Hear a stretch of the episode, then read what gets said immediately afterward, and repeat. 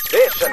After Six Junction. アフターシックスジャンクション。ここからは日替わりゲストに旬な話題について伺うカルチャートークのコーナーです。今夜のゲストはライターの高木ジェット慎一郎さんです。はい、よろしくお願いします。はい、どうも、ご無沙汰でございまごす。無沙汰しております4月にねそうですねラップアイドル特集をしていただいて、まあ、あの、改めて高木ジェット君、まあ、あの、音楽ライターで、まはあ、いヒップホップ、ヒップホップとアイアドイドル。ルがメインですね。ね、はいはいすごい時代になりましたね、これね。 恐ろしい時代になりえーましそた。の時代、まあ、まあ、非常に私も、あの、親しくさせていただいております。ありがとうございますえー前回のね、日比さんもね、はいその彼のラップアイドル特集、なかなかその、想像してたような、より、はるかに広がりっていうかね、はい僕も全然知らなかったのもありましたし、うん、驚きの連続でした。いろんなうんグルーあよプかったをで知ることができて勉強になりました。あありがとうございます。は、はいい。勉強になりましたので、はいそれのまあある意味今回は最新情報そう版ですといねったはいことでよろしいんでしょうかね。はいえーで改めて、えー、とラップアイドル、今ね、普通に使っちゃってますけど、えー定義をね、前回ちらっとしましたけどね、もう一回おさらいしておきましょうかね、えーとラップアイドルの定義、はい、えーこれはもう僕の定義なんですけれども、えー制作する楽曲の、えーメインコンセプトがラップ、えー歌詞やトラックはプロデュースされて自分では書いてない。アイドル、ね、えー活動ジャンルとしては自分たちをアイドルと認識している、はいえーまあ、この3点を、えー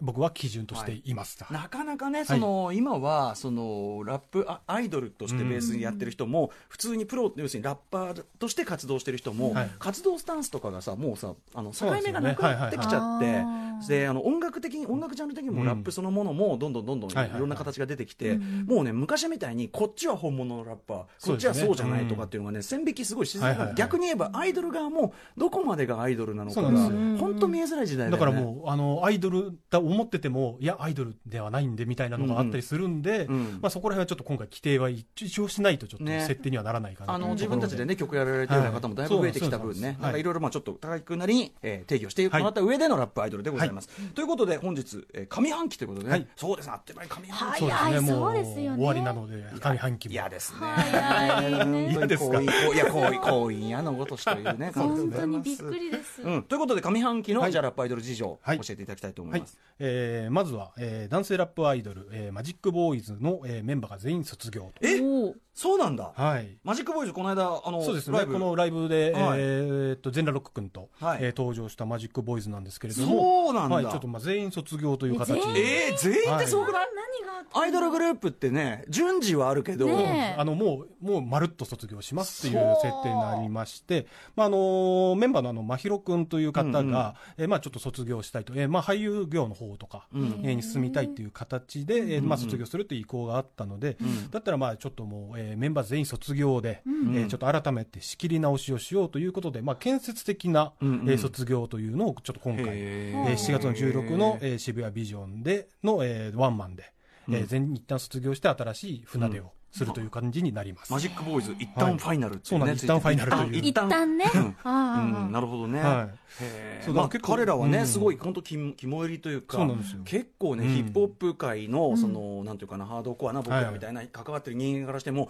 えこの人が関わるの、うんこの人が関わるのってもう驚きのメンツのね、連発でしたよね、はい、もうそれこそ大先輩のもうあのニップスさん、えーはいブッダブランドニップスさんからもう今イケイケの寿司ボーイズであったりとか、東京ヒレスクラブであったりとか、うんもうちょっとそういう新しい波と、おまあ、オールドというとあれですけれども、先輩の波とっていうのをうまく取り込んでたグループなので、うんえーこれがどういうふうに今後つながっていくのかというのが非常に楽しみなところではありますね。ラップグループとしてはもうじゃあ完全に解体なんですかいや、えー、多分ラップグループとしてまた、えー、東間龍とジョーで、えーのの、えーまあ、残ったというとあれですけれども、えー卒業するんですが、えー、真宙以外の3人で、うんまた新しいユニットを組むのではないかと言われております。なるほどはい。男性ラップアイドルって意味ではそうなんですよ現状はまもあう唯多分一こう唯一彼らぐらいなので、うんうんうんはい。その彼らが貴重な存在ですねうん貴重な存在がどう広がっていくのかという、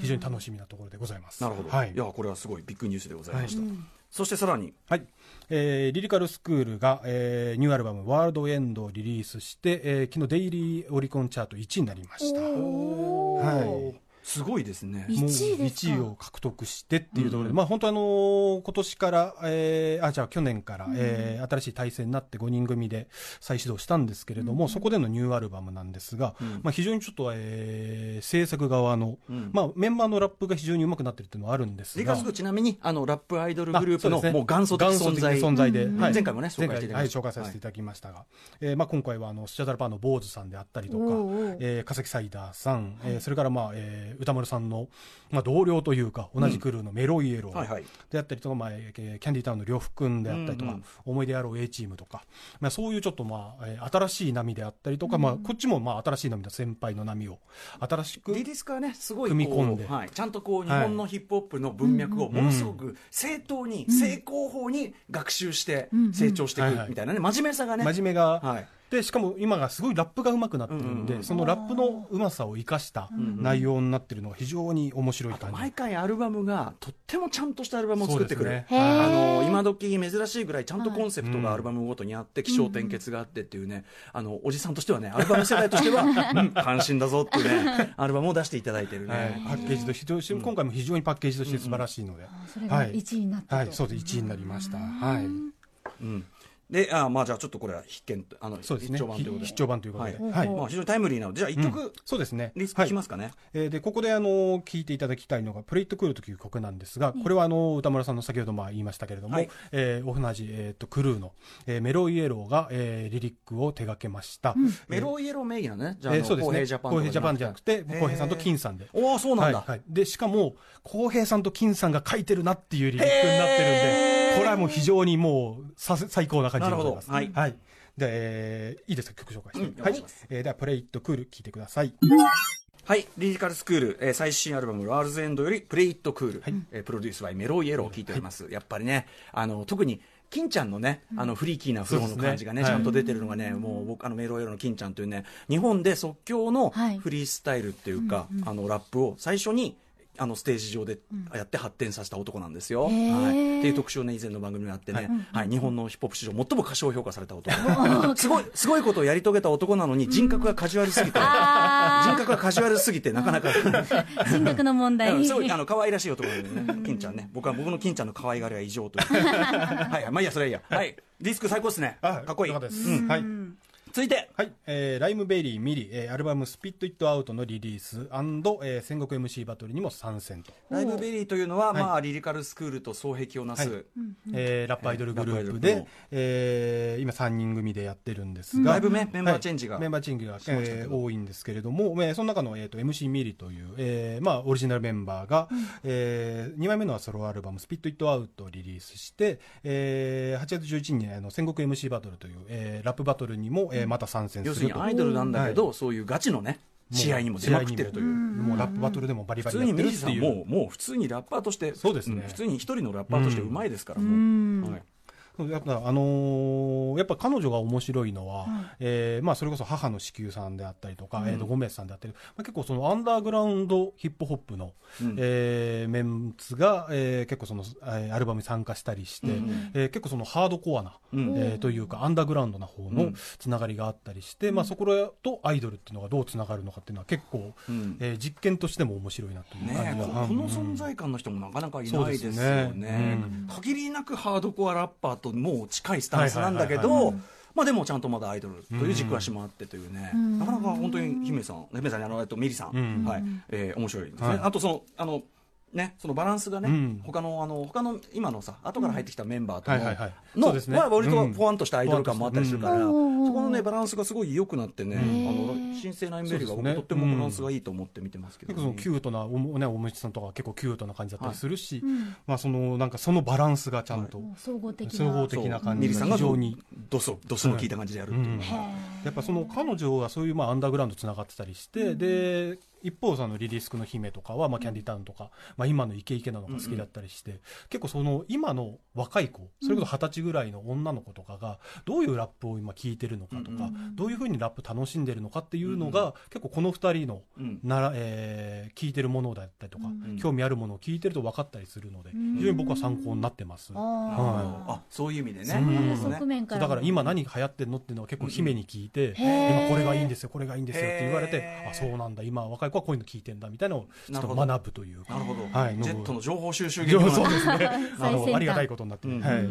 さあさらにじゃあ、はい考えいきましょうかはね、いえーリリースがコンスタントに続く、えーコンスタントに続く、えー、皇帝とライブとお茶碗図とうんはいまあ、皇帝ドライブって言っちゃいましたけれども、えーまあ、皇帝カメラドライであったりとか、えええー皇帝カメラアクトレスっていう、えーラップグループを擁する、ほうほうえー一団がいるんですけれども、まあ、ちょそこを、まあ、一応皇帝カメラこ皇帝シリーズね皇帝シリーズ最初ドライ最ブ初皇帝カメ一ラ族ガールから始まっうんていろいろねユニットがこうなのドライがありうんドライになりみたいな、うんおーはい、俺もう把握しきれてないですうんそうですねこれ把握してる人はかなり少ないぐらいの、うん皇帝一族じゃないですけ一ど族な本当うにん、なるほまあメンバーもどめちゃめちゃ多いしみたいあな皇帝っていうのは学校の皇帝とかきますねはいでその、ね、中の、えー、コテカメラドライが、えーキャンえーガールズカウントっていうアルバ、えーシングルと、えートロントロットという、えーデジタルリリースをしているのと、えー女優4人でやってるカウテカメラアクトレスが、えー右左という、えーシングルをリリースしました。ほうはいえーそれと、えっと、お茶碗ズという、えーグループもいるんですが、これはまた別のユニットなんですが、えーそこも、えっとフルアルバムエピソード5を8月にリリースするということもあって、まあ、あとやっぱ、ライブアイドルが面白いのはリリースがめちゃめちゃ多いんで、うん結あ構そうそなんでの、もう、あまた出ないんだとか、そういうのが、うんイライラがないっていうか、あーもう次々出てくれるから、新しい刺激がどんどんどんどんくれるんで、うんうんうんそこがやっぱ面白いところですね。うんはいまあそのねあのーまあ今の若いラッパーうのんその発表サイクルにも全然近いっていうかうんやっぱり作作るのが昔と比べると格段に簡単になったしは発い表するのも簡単だからんまあボンボンボンボンできちゃうっていうねことですねうんはいただあの、この2組、えーまあえー皇帝一族とお茶碗さんあの、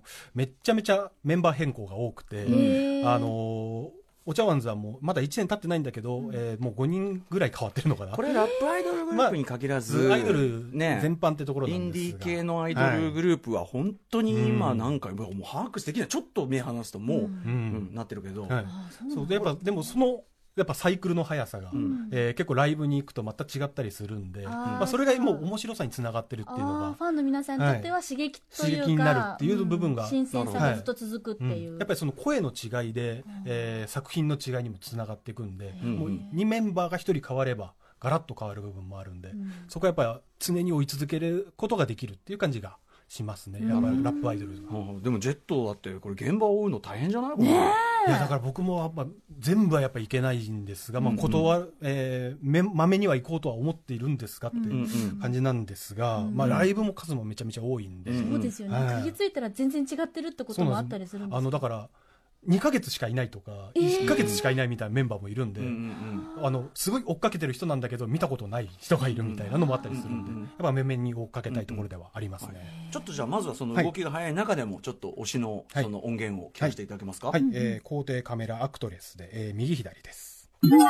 はい、えー、皇帝カメラアクトレスで「右左」という曲をお聴きいただいております、はいい、やーもうでも本当さなんていうの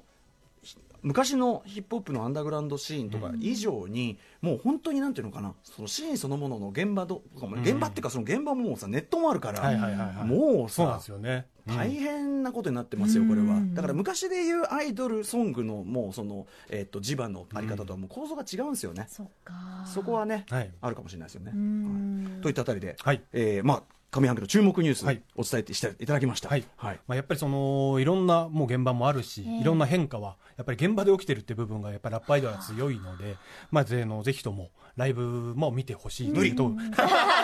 多すぎるとはいえ、はいあのワンマンが結構ここうんあから、なるほどなるほどはい、あるのでもうそれを見ると結構ワ大ンきいマなと。ンややれる級があるんですね、そうなんですよ結構ね。あのーまあえーとえー前回紹介したあのアンダーヘアーズ、えーが、えー東京ワンマンが8月19日に、えー四谷アウトブレイク、えーあアウこトうブレイクだはいえーコーテがドライが、えー7月31日に、えー代官山ユニット、えーそれからリリカルスクールが、えーっとっとっとっとっと、えー10月19日に、えーコーストで、えーし新木場コースト、え、はいうんえスタジオコーストスタジオコーストえーでワンマンを、すごいじゃん。はい、やるので。それでかいでかい。政治的なで大きいかいでかいんですよ。あそうなんがでねですかいんですよ。マジか。はい結構もう今、やっぱし集客もやっぱ増えてるんで、うんどのグループも。よかったねはい、もう右肩上がりなんで、うん今見といた方が面白いです。なるほどなるほどという感じでございます。はい。はい。えーということで上半期、はいね、えーラップアイドル事情どうでした日比さん。いや本当になんかいっぱいね前回も出ていただいた時もはいろいろ教えていただいて、また今回もいろんなニュースがあったので、はいちょっと追っかけ自分も全然追っかけきでれもてなねいんですけリどもリスクのアルバムとかは、あの本当にあの作品としての完成度もちゃんと高いから、うんうんうんあの聞きやすいと思うし、あのおすすめですよ本当に。マジでえーマジちでょっと新しい世界 に私も一歩ぜひぜひ踏み入ってみたいぜと全然こっちはキャッチーだから、あの肯定化とかね、割とアングラ感もあるけそうですまあハど、ードコアな感じもハードコアな感じもありますけど怖いこと言ったりするんだけど、いあへのーそうそう今もうアイドルが怖いこと